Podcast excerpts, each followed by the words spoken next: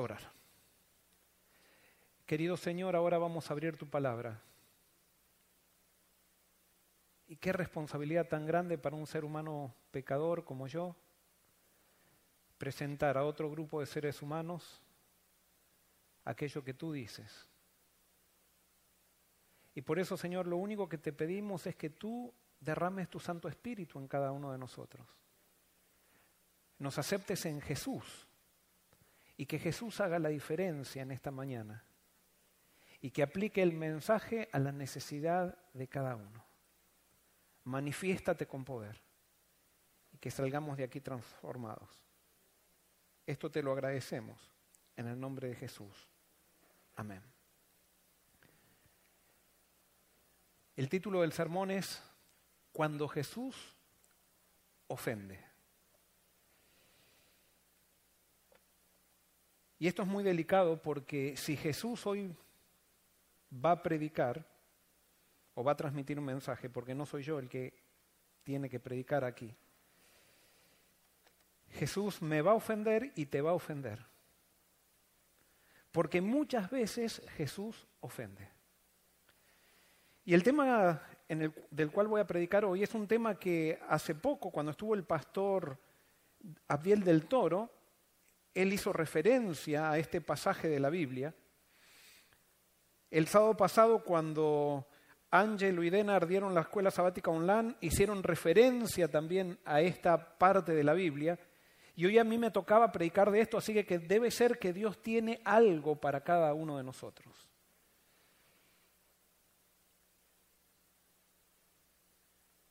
Cuando Jesús ofende. Y yo te hago una pregunta, ¿estás dispuesto a que Jesús te ofenda?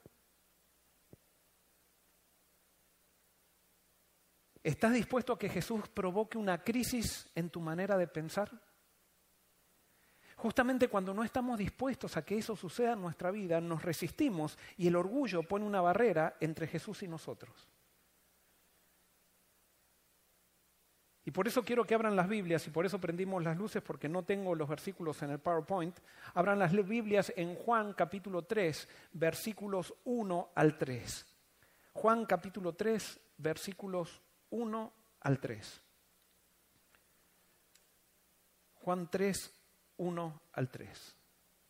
Dice así, había un hombre de los fariseos que se llamaba Nicodemo, dignatario de los judíos. Este vino a Jesús de noche y le dijo, Rabí, sabemos que has venido de Dios como maestro, porque nadie puede hacer estas señales que tú haces y no está Dios si no está Dios con él. Le respondió Jesús, de cierto, de cierto te digo que el que no nace de nuevo no puede ver el reino de Dios. ¿Quién era Nicodemo? Nicodemo era un dirigente judío. Era alguien que se había criado en la iglesia. Era alguien que no solamente se había criado en la iglesia, sino que nunca aparentemente había pasado por un periodo de rebeldía. Y eso lo había hecho marcar un camino y generar una trascendencia dentro de la sociedad que se vivía, que a tal punto era reconocido que él fue considerado un dignatario en los judíos y fue parte, fue elegido como parte de la junta más importante que tenía el pueblo judío en esa época, que se llamaba el Sanedrín. ¿Y qué era el Sanedrín? Era la junta que legislaba la religión. Los romanos le permitían al pueblo judío legislar sobre la religión no le permitían legislar civilmente. Para tomar una decisión civil ellos tenían que pedir permiso, o sea, primero lo decidía el Sanedrín y después pedir permiso a los romanos. Pero todo lo que tenía que ver con religión, los romanos le daban libertad a ellos para decidir lo que quisieran decidir. Y allí estaba este fariseo. ¿Quién eran los fariseos? Los fariseos se habían destacado por ser fieles a Dios, tenían una trascendencia. Cuando ellos preguntaban eh, acerca de sus testimonios, ellos podían contar cómo podían, habían dado la vida por ser fieles a Dios eh, en una guerra, podían contar cómo habían sido fieles guardando el sábado cuando las presiones de la cultura decían que guarden otro día. O sea, tenían una trayectoria de obediencia. Y Nicodemo era alguien que se había destacado en esto. Y ahora, Nicodemo, ¿por qué va Jesús? ¿Y por qué va Jesús de noche? Es interesante, cuando Juan, el, apóstol, en el Evangelio, escribe noche, tinieblas, luz, él no solamente está describiendo algo, sino algo eh, literal, sino que está también queriendo describir algo espiritual. Y Nicodemo va a encontrarse con Jesús de noche. ¿Por qué de noche? Porque Nicodemo, a pesar de que era un fariseo, se sintió atraído por Jesús. ¿Y por qué se sintió atraído por Jesús? Porque Nicodemo sabía que en el templo se estaban cometiendo muchos abusos. Y había un gran sector dentro de los fariseos, que incluso eran opuestos a los saduceos, que eran los que dirigían el templo, que estaban desconformes con lo que sucedía en el templo. Y cuando vio que Jesús se animó a entrar al templo y a decir que la casa de su padre se tenía que transformar en una casa de oración y que tiró las mesas e hizo aquello que todo el mundo deseaba que se haga, pero que nadie se animaba a hacerlo, le llamó mucho la atención. Sin embargo, también, a pesar de que le llamó la atención, no estaba muy conforme con lo que Jesús había hecho. ¿Por qué? Porque esto es lo que sucede cuando alguien hace lo que tú sabías que tenías que hacer, pero nunca lo hiciste. Somos especialistas en señalar cómo debieran haberse hecho las cosas después de ver que alguien fue impulsado por Dios para hacerlas. Y él se iba a acercar a Jesús, pero le iba a decir, está muy bien todo lo que hiciste, pero yo no hubiera tirado las mesas. Si yo hubiera sido, lo hubiera hecho un poquito mejor. Me gusta, ¿eh? me gusta tu espíritu, pero tendrías que haberlo de hecho de otra manera. Somos especialistas para señalar errores en aquel que hizo algo que nosotros tendríamos que haber hecho, pero no nos animamos a hacer.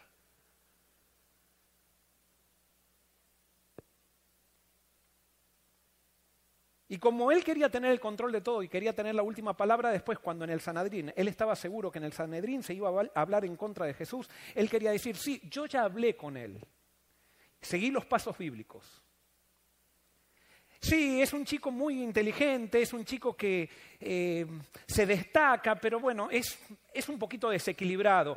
Eh, no, o sea, tiró las mesas, creó, creó mucho desorden, era algo que se necesitaba hacer, pero no sé si me explico. Sin embargo, al mismo tiempo, al mismo tiempo, Nicodemo parecía que empezó a apreciar a Jesús. Veía algo en Jesús que era diferente y por supuesto que era así. Y como era un joven, él quiso acercarse a Jesús para hacerlo sentir bien en todo caso, pero con una actitud paternalista, como diciendo, mira, yo me voy a tomar, ¿cómo se dice? Me voy a tomar el, ¿cómo? Muy bien, me voy a tomar la prerrogativa o me voy a animar a tener una entrevista contigo, que eres un humilde carpintero que nadie te conoce, que eres un jovencito que no tiene influencia, que no tiene apellido, y yo, el gran Nicodemo, se va a acercar a ti y va a pedir una cita contigo. O sea, él iba como diciendo, le voy a hacer un favor a Jesús con mi trayectoria, darle un poquito, en Argentina decimos un poquito de bolilla. O sea, lo vamos a hacer, lo voy a hacer sentir bien, que yo me estoy interesando en él. Y se acerca a Jesús de noche porque, claro, era una, un poco de vergüenza que lo vean a él tan, tan importante como era, con un jovencito rebelde que no tenía escuela, que nunca había ido al seminario, que nunca, que simplemente era hijo de un humilde carpintero. Y entonces se acerca a Jesús y le dice, no sé si ustedes notan allí algo interesante, le dice en el versículo 2, entonces vino a Jesús de noche y le dijo, rabí, sabemos que has venido de Dios. ¿Qué le llama la atención? ¿Por qué Nicodemo habla en plural?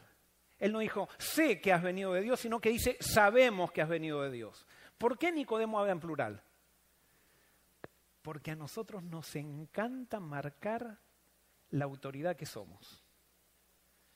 Y cuando él dice sabemos, ¿qué estaba diciendo? Ojo, yo no soy el único. Yo soy parte del gran sistema teológico de aquí y por eso te hablo en plural. ¿Vieron que a los científicos les gusta hablar también de, viene una, persona que está conectada con el ambiente científico dice, estamos estudiando, y él no estudió nada, leyó en un libro, pero dice, estamos analizando, habla como si él fuera científico. A los teólogos nos encanta hacer eso también. Estamos viendo lo que el, arqueólogo tal descubrió, y la persona le leyó una revista, no descubrió nada ni está analizando nada, pero escuchó, entonces nos encanta a nosotros ser parte de los sistemas y hablar en plural para mostrar que somos superiores a la persona con quien estamos hablando. Somos tan miserables los seres humanos que como nos sentimos pequeños, tenemos que con nuestras palabras darnos autoridad porque si no, no la tendríamos. Y vivimos buscando esa autoridad para poner una diferencia entre los que están lejos de nosotros o los que consideramos lejos de nosotros y nosotros que al final están cerca, estamos cerca todos. Y por eso le dice rabí, sabemos, pero cuando le dice rabí, él está, se está humillando, pareciera, porque ahora le dice rabí, o sea, a este humilde carpintero le dice rabí, le dice maestro. O sea, Nicodemo está haciendo un esfuerzo, un esfuerzo muy grande para ponerse, a pesar de que viene con una actitud paternalista, para ponerse al nivel de Jesús o para subirlo a Jesús al nivel de él. Eso mostraba que él estaba admirando a Jesús. Sabemos que has venido de Dios como maestro. Y ahí le dice, sabemos que has venido de Dios. O sea, reconozco que Dios te está guiando. Es impresionante. Lo que está reconociendo este fariseo es impresionante. Sabemos que has venido de Dios. Sabemos que has venido de Dios como qué, dice. ¿Cómo qué? Maestro. Y quiero decirte algo. No fue suficiente lo que Nicodemo reconoció de Jesús y por lo tanto, como no era suficiente, eso evidenciaba que Nicodemo estaba en un gran problema.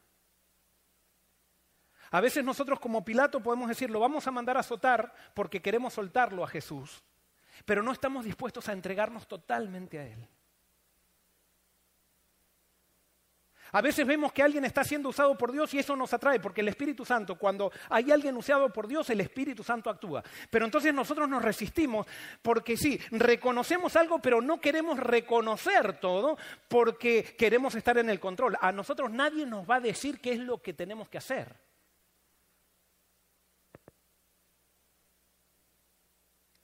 Rabí, sabemos que has venido de Dios como maestro. Porque nadie puede hacer estas señales que tú haces si no está Dios con él. ¡Qué reconocimiento! Y ahora Jesús responde. De cierto, de cierto te digo que el que no nace de nuevo no puede ver el reino de Dios. Jesús no solamente responde, sino que Jesús ofende. ¿Y sabes qué? Jesús ofende especialmente a aquellos que más quiere. Esto Jesús no lo hubiera podido hacer con, Judas. Esto Jesús no lo hubiera hecho, podido hacer con Caifás, Anás y Caifás. Pero sí lo podía hacer con un fariseo como Nicodemo porque sabía que Nicodemo, ante la atracción que él generó, estuvo dispuesto, aunque sea de noche o aunque sea como sea, estuvo dispuesto a dar un paso y a no resistirse.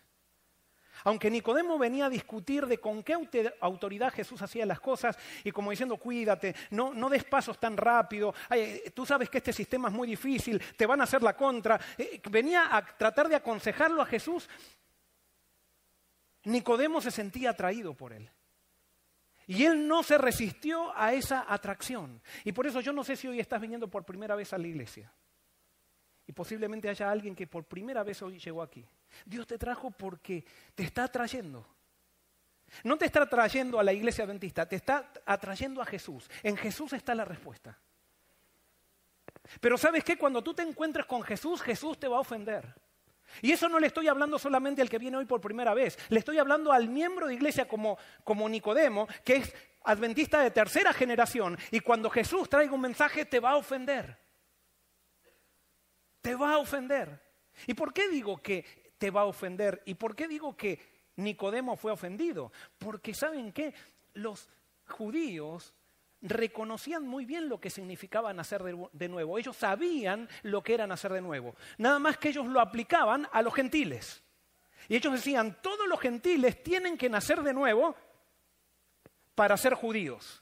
y para entrar al reino de Dios. Y ahora viene Jesús, este humilde carpintero, este joven que había eh, sido un poquito, mm, un poquito imprudente limpiando el templo. Viene Jesús, después de que Nicodemo le reconoce que Dios está actuando con él. Después que Nicodemo se rebaja y le dice, maestro, viene a ofenderlo y le dice, mira, tú eres como un gentil, no me importa lo que tú hayas hecho, tú necesitas nacer de vuelta.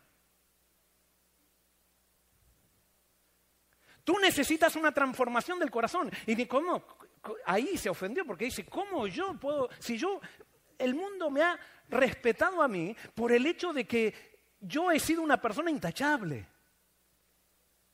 Mira, soy miembro del, Sanedrín, por eso te hablo en plural, por eso digo sabemos.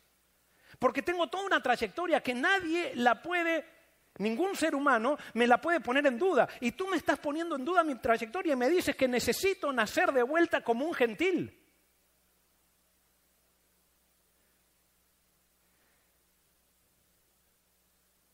¿Será que alguien que está aquí hoy se ofendería si Jesús le dice que necesita nacer de vuelta como un católico? ¿Será que alguien que está aquí hoy se ofendería si Jesús le, le, diría, necesitas nacer de vuelta como un pentecostal al cual tanto criticas? ¿Será que alguien se ofendería si Jesús le diría, mira, no sirve de nada toda tu trayectoria, todo tu abolengo, todo lo que hiciste en el pasado, tú necesitas nacer como un ateo, necesitas nacer de vuelta.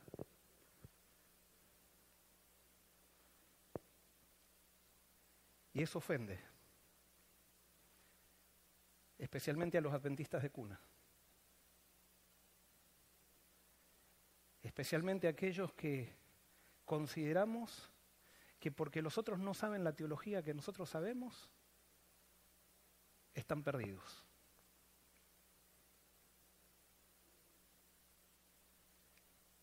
Jesús le dijo a Nicodemo, de cierto, de cierto te digo que el que no nace de nuevo no puede ver el reino de Dios. Lo que Jesús le estaba diciendo a Nicodemo era que Nicodemo necesitaba transformación y él no estaba transformado. Esto lo dijo el pastor del toro. Nicodemo era una persona mejorada, pero no era una persona transformada. Y Jesús no está buscando cristianos mejorados, Jesús está buscando cristianos transformados. Jesús no está buscando cristianos que hayan sido muy activos en la iglesia, como lo fue Nicodemo. Si bien eso es muy bueno, pero Dios lo que quiere es personas que estén transformadas, no personas activas que simplemente tengan una cáscara de religión. Que simplemente sigan una cultura denominacional porque le han enseñado eso, le han enseñado que eso es correcto, pero todavía no se han entregado. Y ese era el problema de Nicodemo. Nicodemo no estaba entregado. Nicodemo había mejorado, Nicodemo se sentía atraído a Jesús, pero él todavía no estaba dispuesto a seguir a Jesús. Y por eso dice, el que no nace de nuevo, el que no está transformado, Jesús qué le dice después, no puede ver qué? El reino de Dios. El que no está transformado no puede ver el reino de Dios. Nicodemo no podía ver el reino de Dios. ¿Y saben qué? Esa es la realidad muchas veces de la iglesia cristiana. Muchas veces en las iglesias Dios está derramando su espíritu, Dios está haciendo que la gente venga a Cristo y hay personas que no ven el reino de Dios. Nos estamos peleando si el piano va acá, si el piano va allá, si nos ponemos esto, si hacemos aquello y estamos en una guerra de poder porque no hemos sido transformados y no podemos ver el reino de Dios. La persona que está transformada ve el reino de Dios en todos lados y cuando ve el reino de Dios no hay mayor felicidad que esa. Pero cuando nosotros no estamos transformados, no vemos el reino de Dios y pensamos que la iglesia es para pelearnos. Es para ver quién hace, quién no hace, quién trae la agenda. Me están queriendo engañar, me están queriendo decir esto por esto, por esto, por lo otro. Y entonces se hace un montón de, política.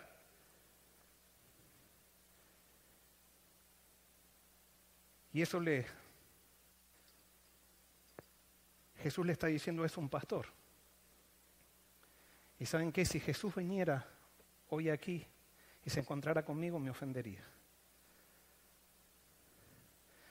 Porque Jesús me dice a mí, Joel Barrios, tienes que ser transformado. No me interesa todo lo que hiciste. Lo único que me interesa es tu corazón. Y tú todavía no me lo entregaste. No puedes ver el reino de Dios. Y cuando no puedes ver el reino de Dios, entonces estás en todas las cosas, en las minucias que se mueve el mundo, por luchas de poder, problemas administrativos. Pero hay que ser transformados para ver el reino de Dios. El deseado toda la gente, 142, dice, Nicodemo había venido al Señor pensando entrar en discusión con él, pero Jesús descubrió los principios fundamentales de la verdad. Dijo a Nicodemo, no necesitas conocimiento teórico tanto como regeneración espiritual. Debes vivir una vida de lo alto antes de poder apreciar las cosas celestiales. Hasta que se realice ese cambio haciendo nuevas todas las cosas, no producirá ningún bien salvador para ti el discutir conmigo mi autoridad o mi misión. En otras palabras, Nicodemo venía a discutir la misión de Jesús. Y él quería también marcarle un poquito a Jesús cuál era su misión, sabiendo que él tenía talento, sabía que hacía señales por el poder de Dios. Él quería marcarle la autoridad, pero Jesús dice, no, no, no hablemos, no hablemos de mi misión hasta que tú no estés dispuesto a entregarte. Porque tú estás entregado a una iglesia. Quiero decirte algo, que Nicodemo creía en Dios. Creía en Dios. Pero un Dios que se había creado en su mente. Pero Nicodemo todavía no se había encontrado con el Dios que revelaba a Jesús, no se había encontrado con Jesús. Y eso es lo que Jesús hace. Jesús cuando tú te encuentras con Él cambia tus ideas de Dios. Y muchas veces esa es la crisis más grande que, recibe un ser humano porque nosotros nuestras ideas de Dios como las adoramos es lo último que estamos dispuestos a renunciar. Jesús cambia tus ideas de Dios. Y tú tienes que creer en Dios a través de Jesús. Quiero decirte, Nicodemo creía en Dios. Nicodemo era sincero, pero no era suficiente, porque para que nuestro conocimiento sea un conocimiento salvífico, solamente ese conocimiento tiene que darse a través de Jesús. Y si no es a través de Jesús, yo tengo una tergiversación de Dios en la cabeza. Y es la revelación de Cristo la que hace el cambio. Es la revelación de Cristo que está profetizando que va a producir un reavivamiento en la iglesia y va a producir una reacción en contra en la iglesia también. Porque a nosotros nos encanta, a Joel Barrios le encanta que le digan, los adventistas somos los mejores del mundo, Dios nos eligió, somos un movimiento profético y todos tienen que venir a nosotros para ser transformados porque nosotros tenemos la verdad. Y tenemos un sistema organizacional con instituciones, con sanatorios, con el, después de la Iglesia Católica, el sistema educativo más grande que existe en el mundo. Tenemos un sistema de salud impresionante. Nos encanta y entonces nos encanta que aplaudan, que salgamos en la National Geographic y que se diga, y vivimos 10 años más, pero Jesús diría, es que tienes que nacer de vuelta, eso no sirve nada. Tienes que nacer de vuelta. Si no, no ves el reino de Dios. No lo vas a ver, voy a venir y no te vas a dar cuenta.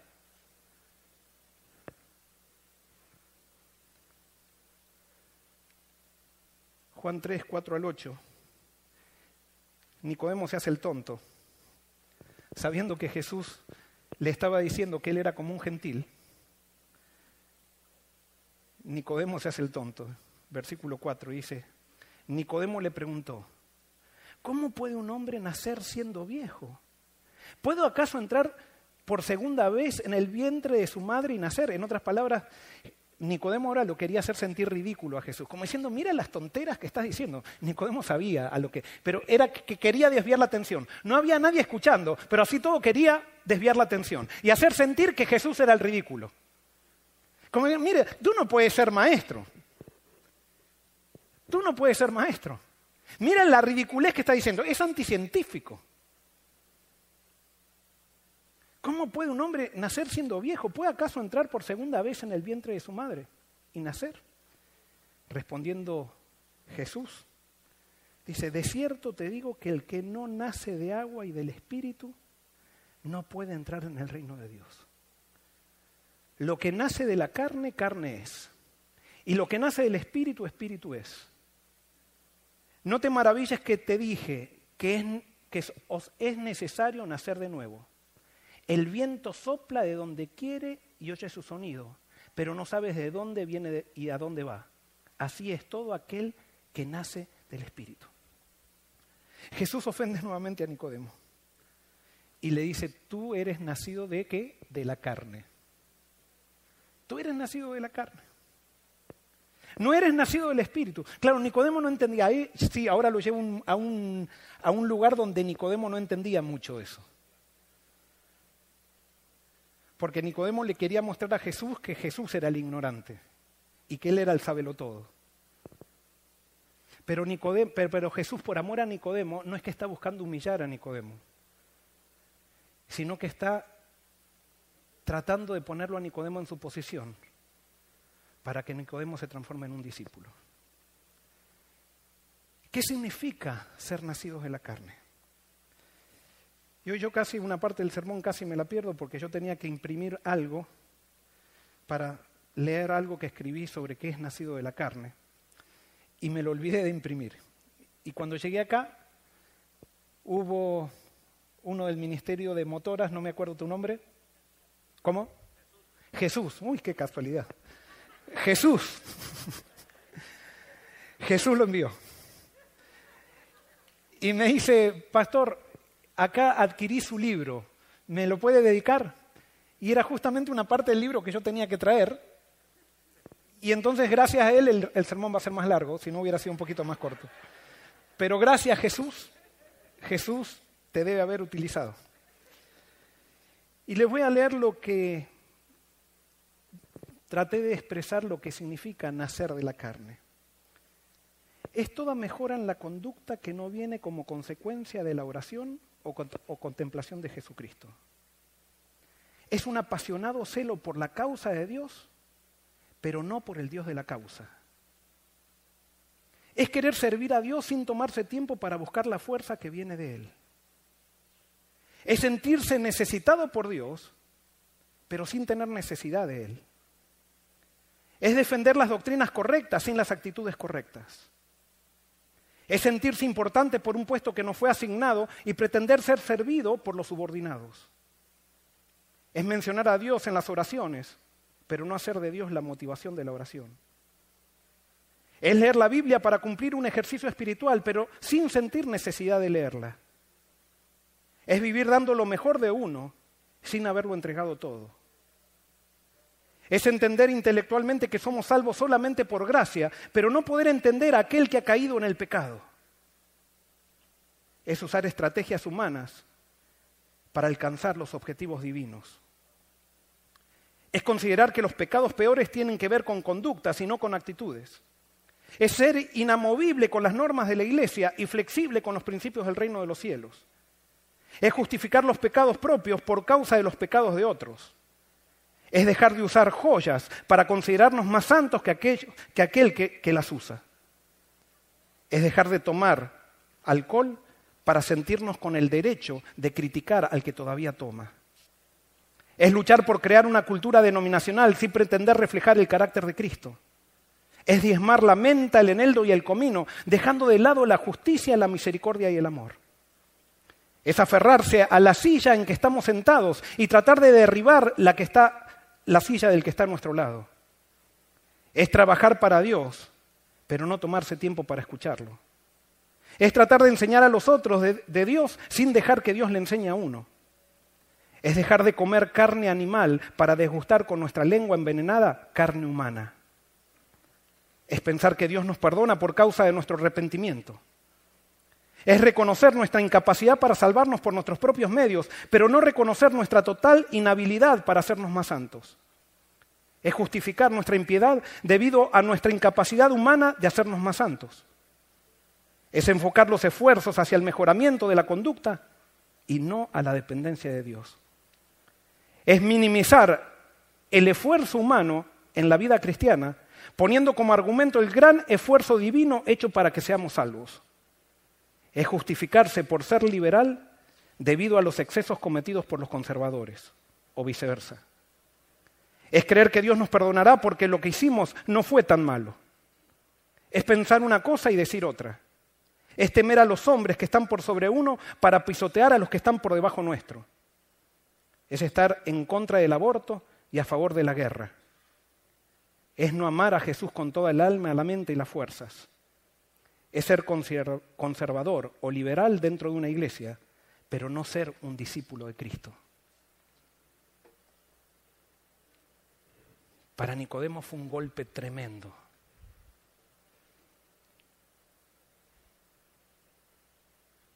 Nicodemo tenía que ver si rechazaba o asimilaba esto. Nicodemo era un fariseo estricto y se enorgullecía de sus buenas obras. Era muy estimado por su benevolencia y generosidad en sostener el culto del templo y se sentía seguro del favor de Dios. Le sorprendió la idea de un reino demasiado puro para que él lo viese en la condición en que estaba. O sea, Nicodemo se sentía seguro de la salvación. Él tenía seguridad que si Dios venía a salvar a alguien, él iba a ser salvo. Pero ahí yo puedo estar seguro de mi salvación, pero cuando yo estoy seguro de mi salvación y con esa seguridad rebajo a otro, quiere decir que estoy seguro de una salvación que no tengo. Y eso era lo que hacía Nicodemo. Nicodemo todavía no había entendido quién era Cristo y por lo tanto no podía ver el reino de Dios. Y quiero explicarles cómo es esto, en un, esquema. Nosotros tenemos la vida del espíritu y la vida de la carne. Y la vida del espíritu, la Biblia lo dice en todo el Nuevo Testamento, están los pensamientos. La persona que está entregada a Jesús piensa en las cosas del espíritu. Eso es un estado sobrenatural. Ese es el milagro del nuevo nacimiento que no se puede explicar, que es como el viento, que sopla, tú no lo ves, pero algo pasa. Tú puedes decir, Dios me transformó, no sabes cómo, no lo puedes explicar, pero tú eres otra persona y has experimentado el poder de Dios. Porque eres diferente. Ya no te gusta lo que antes te gustaba, ya no haces lo que antes hacías, ya lo que antes te atraía tanto ahora te resulta repulsivo. Es un milagro eso, que no lo puedo explicar cómo se da, pero que lo puedo experimentar. Nadie te lo puede sacar si es que tú lo experimentaste. Y por eso los que nacen del Espíritu piensan en las cosas del Espíritu. Eso es un estado sobrenatural. Pero después viene una conducta como Jesús. No solamente pienso en las cosas del Espíritu, sino que eso se manifiesta en una conducta como Jesús. Eso se llama sinceridad benévola. Yo soy sincero con Jesús y produzco bien a todo mi alrededor. No le hago guerra a nadie. No odio a la gente. No vivo de rencores, no vivo de heridas, vivo para Jesús y Jesús vive en mí. Eso es, lo que es nacer, eso es la libertad, es lo que es nacer del Espíritu. Eso es lo que tendríamos que vivir todos, comenzando por mí. De eso tendría que estar las iglesias llenas, de gente llena del Espíritu. Pero entonces está la vida de la carne. Y la vida de la carne también comienza con qué? Con pensamientos de la carne. Hay pensamientos de la carne y eso es un estado natural, el pensamiento de la carne. Pero entonces hay dos maneras de solucionar esto de los pensamientos de la carne. La primera es yo darle lugar a esos pensamientos en conducta y eso me lleva al libertinaje. Y entonces esta persona es sincera, pero tiene una sinceridad, una sinceridad perjudicial, porque aquel que vive de la carne afecta a todo el mundo que está alrededor afecta las relaciones, hace daño sin querer, pero hace daño. El que piensa las cosas de la carne, vive para la carne, vive para agradarse a sí mismo. Y esto no estamos hablando solamente de adulterio, de drogadicción y todas esas cosas, sino que estamos, las personas que viven para la carne, se les pone algo en la cabeza y ellos quieren y quieren imponerlo. No pueden cambiar de manera de pensar, eso es vivir para la carne, es poner mis derechos por sobre los derechos de los demás, es simplemente no contemplar es decir, lo que yo quiero, eso tiene que ser.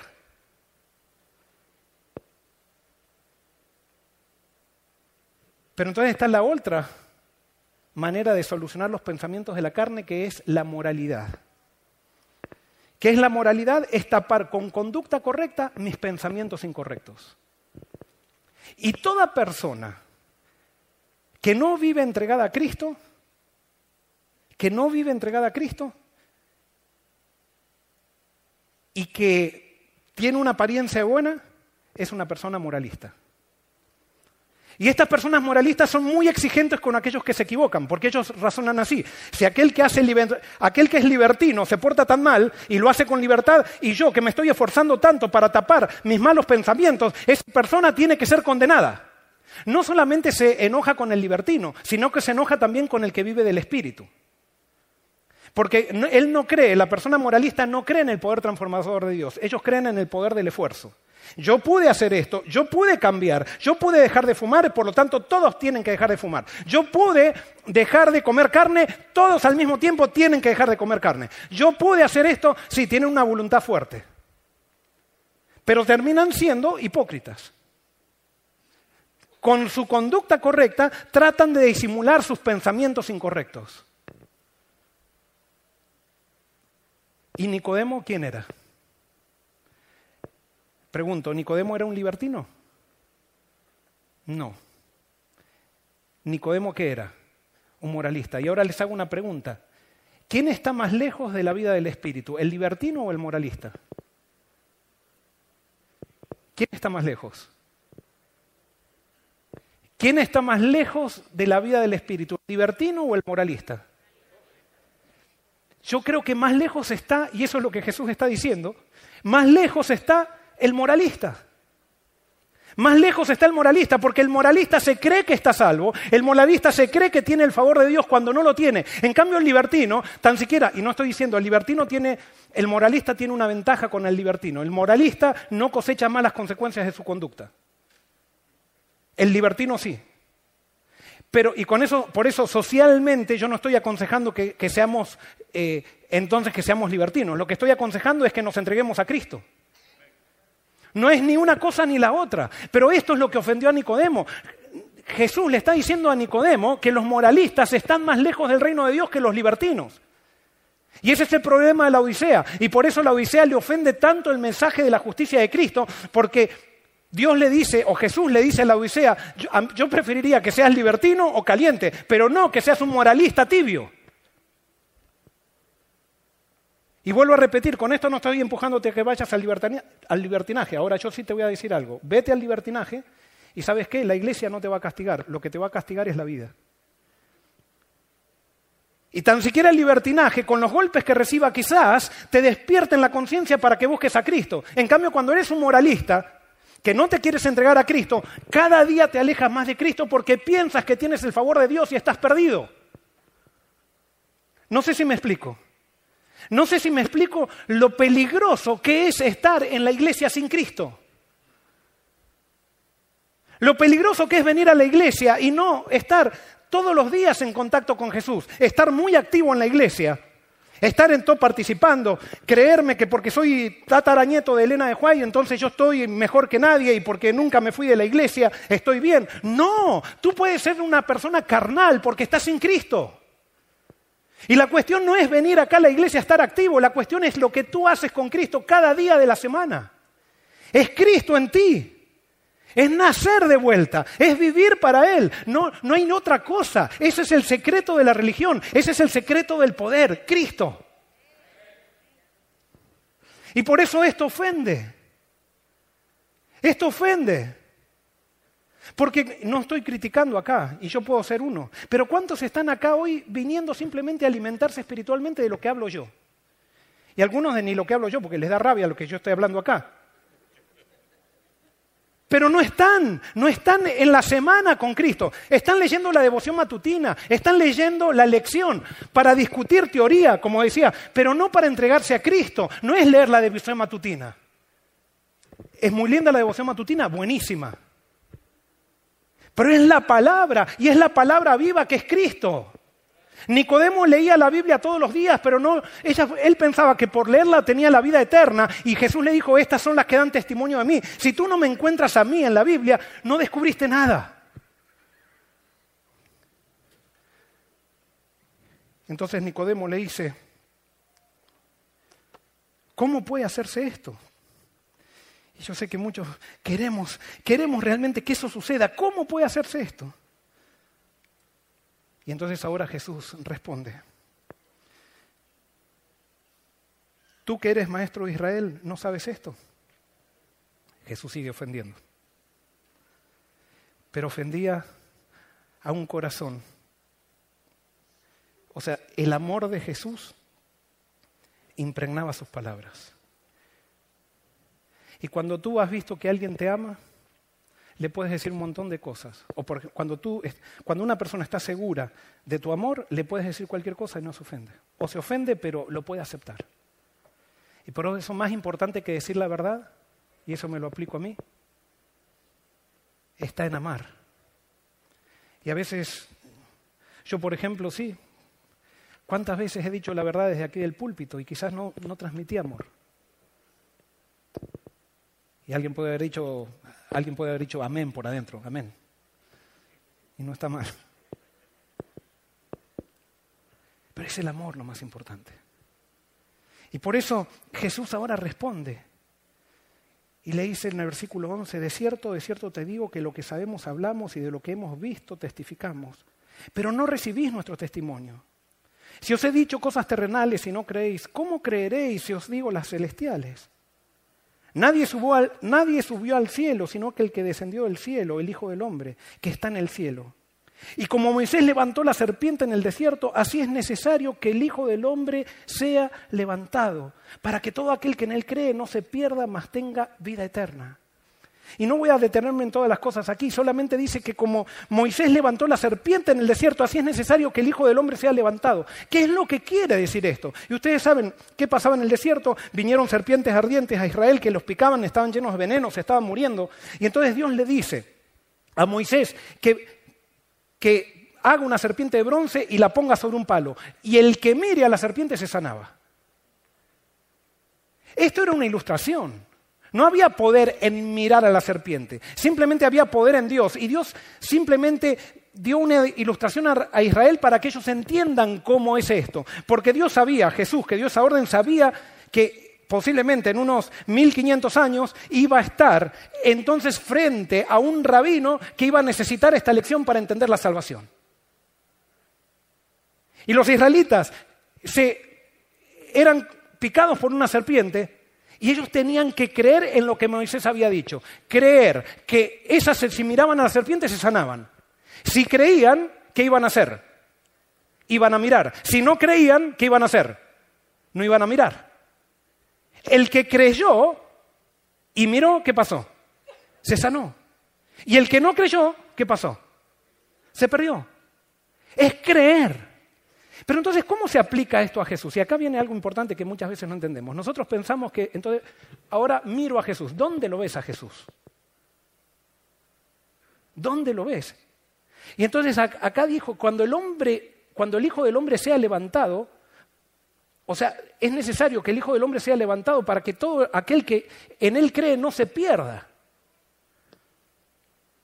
No es mirar a la cruz. No es mirar a Jesús muriendo en la cruz. Es mirar lo que Jesús muriendo en la cruz transmite. Y ahora espero poder ser claro en esto. Jesús lo que está diciendo es que nosotros debemos mirar a Jesús para creer que Él es Dios. El gran problema que tenía Nicodemo era que él no conectaba a Dios con Jesús. Él pensaba que Dios era alguien diferente a la persona que estaba hablando con él. Él pensaba que el que estaba hablando con él era un poquito desequilibrado, pero era un maestro usado por Dios. No, lo que quería enseñarle Jesús a Nicodemo es que aquí este soy Dios, este soy Dios en la carne. Tienes que mirarme a mí, tienes que entender que Dios el Padre soy yo viviendo en la tierra. O sea, yo reflejo a Dios el Padre. Y cuando tú conectes el conocimiento de quién es Jesús con Dios, entonces eso trae vida eterna. No es el hecho de tener una cruz ahí y mirar a alguien que está colgado de una cruz. No, es lo que es el mensaje de la cruz. ¿Y cuál es el mensaje de la cruz? Amor es creer que Dios es amor. Y por eso ahora viene el versículo más conocido que está en la Biblia que dice, porque de tal manera amó Dios al mundo que ha dado a su Hijo unigénito para que todo aquel que en Él cree no se pierda, mas tenga vida eterna. Pero este, esto que le dijo Jesús a Nicodemo lo ofende, porque Nicodemo pensaba que el mundo no era amado por Dios. Para que Nicodemo acepte esto, tendría que haberle dicho Jesús, porque de tal manera amó Dios al pueblo judío para que todos los del pueblo judío que crean no se pierdan, más tenga vida eterna. Y así le hubiera costado un poco, porque Nicodemo le hubiera dicho, y di también que todos los del pueblo judío que crean y hagan todas las cosas que el judaísmo enseña, no se pierdan, más tenga vida eterna. Así le hubiera dicho, pero eso no le gusta. O sea, Jesús dice, no, Dios amó al mundo, no solamente a ustedes los judíos, amó al mundo, y el mundo lo único que tiene que hacer es creer que yo soy la revelación del Padre. Y cuando ellos crean que yo soy la revelación del Padre, entonces el mundo va a ser cambiado, entonces el mundo va a creer. Y sí, hay una condición, todo el que crea va a ser salvo. Todo el que crea va a ser salvo, pero ¿qué tiene que creer? Que Dios estaba en Jesús y que Jesús muestra a Dios. Y que las ideas que tú tienes de Dios son diferentes a lo que muestra Jesús. Eso es lo que hay que creer. Y eso es lo, difícil. Y sigue Jesús explicando y dice, Dios no envió a su Hijo al mundo para condenar al mundo, sino para que el mundo sea salvo por él. En otras palabras dice, Dios no hace nada para condenar, Nicodemo. Tú piensas que tú eres mejor y todos los demás van a ser condenados porque no eres como tú. Yo quiero decirte que Dios todo lo que hace es para salvar al mundo. Al mundo. Incluso aquel que ha sido picado por una serpiente y está retorcido en el pecado, mordido por una serpiente del pecado, por una serpiente del vicio, por la serpiente del aborto, por la serpiente de la homosexualidad, por la serpiente de la ambición, por la serpiente del materialismo, por la serpiente del adulterio, por la serpiente de lo que tú quieras. Hay perdón para eso en Cristo. ¿Y sabes qué? Cuando se descubre ese perdón, cuando tú descubres que Dios te ama, te ama incondicionalmente, que Él ha dado su vida por ti y ha ido hasta el final, judíos, griegos, gentiles, ateos, no ateos, el que sea.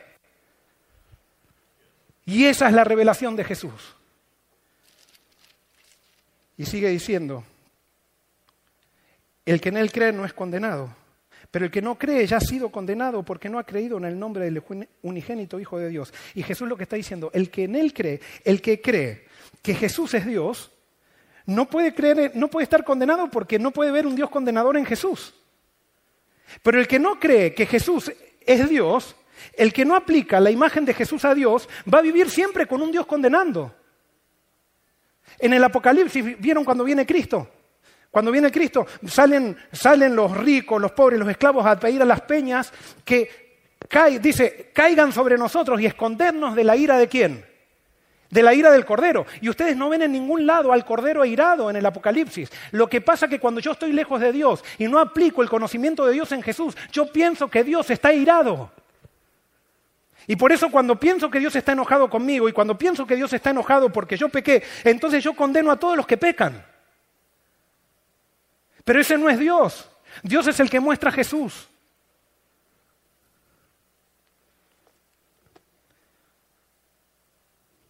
Y entonces Jesús termina diciendo, pues todo aquel que hace lo malo detesta la luz y no viene a la luz, para que sus obras no sean puestas al descubierto.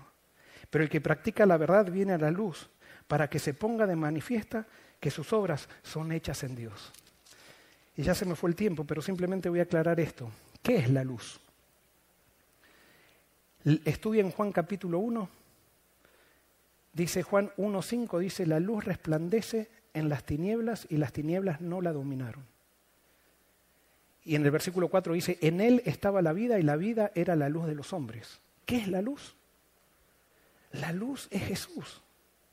La luz es cuando yo veo que Jesús muestra quién es Dios. Y cuando yo veo el amor de Dios, incondicional de, Dios, es allí que hay un poder transformador en mi vida. El conocimiento de Dios como está revelado en Cristo es el conocimiento que todos los que han de ser salvos deben tener. Y fíjense, ¿qué dice? Es el conocimiento que obra la transformación del carácter. Este conocimiento recibido recreará el alma en la imagen de Dios impartirá todo el ser un poder espiritual que es divino. ¿Qué es lo que transforma? No es esforzarte por vencer, no es proponerte hacer un montón de requisitos, no es conocer la doctrina correcta. Lo que transforma es conocer quién es Cristo y aplicarlo eso a Dios el Padre. ¿Tú quieres que tu matrimonio se solucione? Mete a Jesús allí. Empiecen a estudiar la vida de Jesús. ¿Tú quieres que los problemas con tus hijos se solucionen? Aplica la vida de Jesús a las situaciones con tus hijos. Y sé como Jesús. No como lo hace tu amigo, como lo hace tu amiga, o como lo hace en la escuela, como hacen acá. Aplica los principios de Jesús en la vida, a la vida, a la educación de tus hijos. ¿Tenemos problemas en la iglesia? Levantemos a Jesús en la iglesia. Y apliquemos los principios de libertad, de tolerancia, de, de firmeza incluso, aquí en la iglesia. Estemos dispuestos a que Jesús nos transforme el conocimiento que tenemos de Dios. Y que el conocimiento de Dios sea en Jesús. Nicodemo se fue ofendido. Pero no se resistió. Los discípulos estaban todos siguiendo a Jesús. Pero llegó el momento de la crucifixión y todos se avergonzaron. Y cuando este fariseo que parecía que no había prestado atención y que posiblemente habría sido criticado porque no fue demasiado agresivo en contar lo que había sucedido en, esta, en este encuentro con Cristo, cuando Jesús murió, el espíritu que vivía en él le dio a él la valentía para ser el único con José Arimatea de ir y pedir el cuerpo de Jesús. Nicodemo aprendió que Jesús era todo. Y ya no lo llamó a Jesús más maestro. Después de la cruz, lo llamó el Hijo de Dios y para él vivió. Yo te invito a que nosotros seamos transformados por Jesús y que Él llegue a ser Dios en la carne en nosotros. Que Dios te bendiga.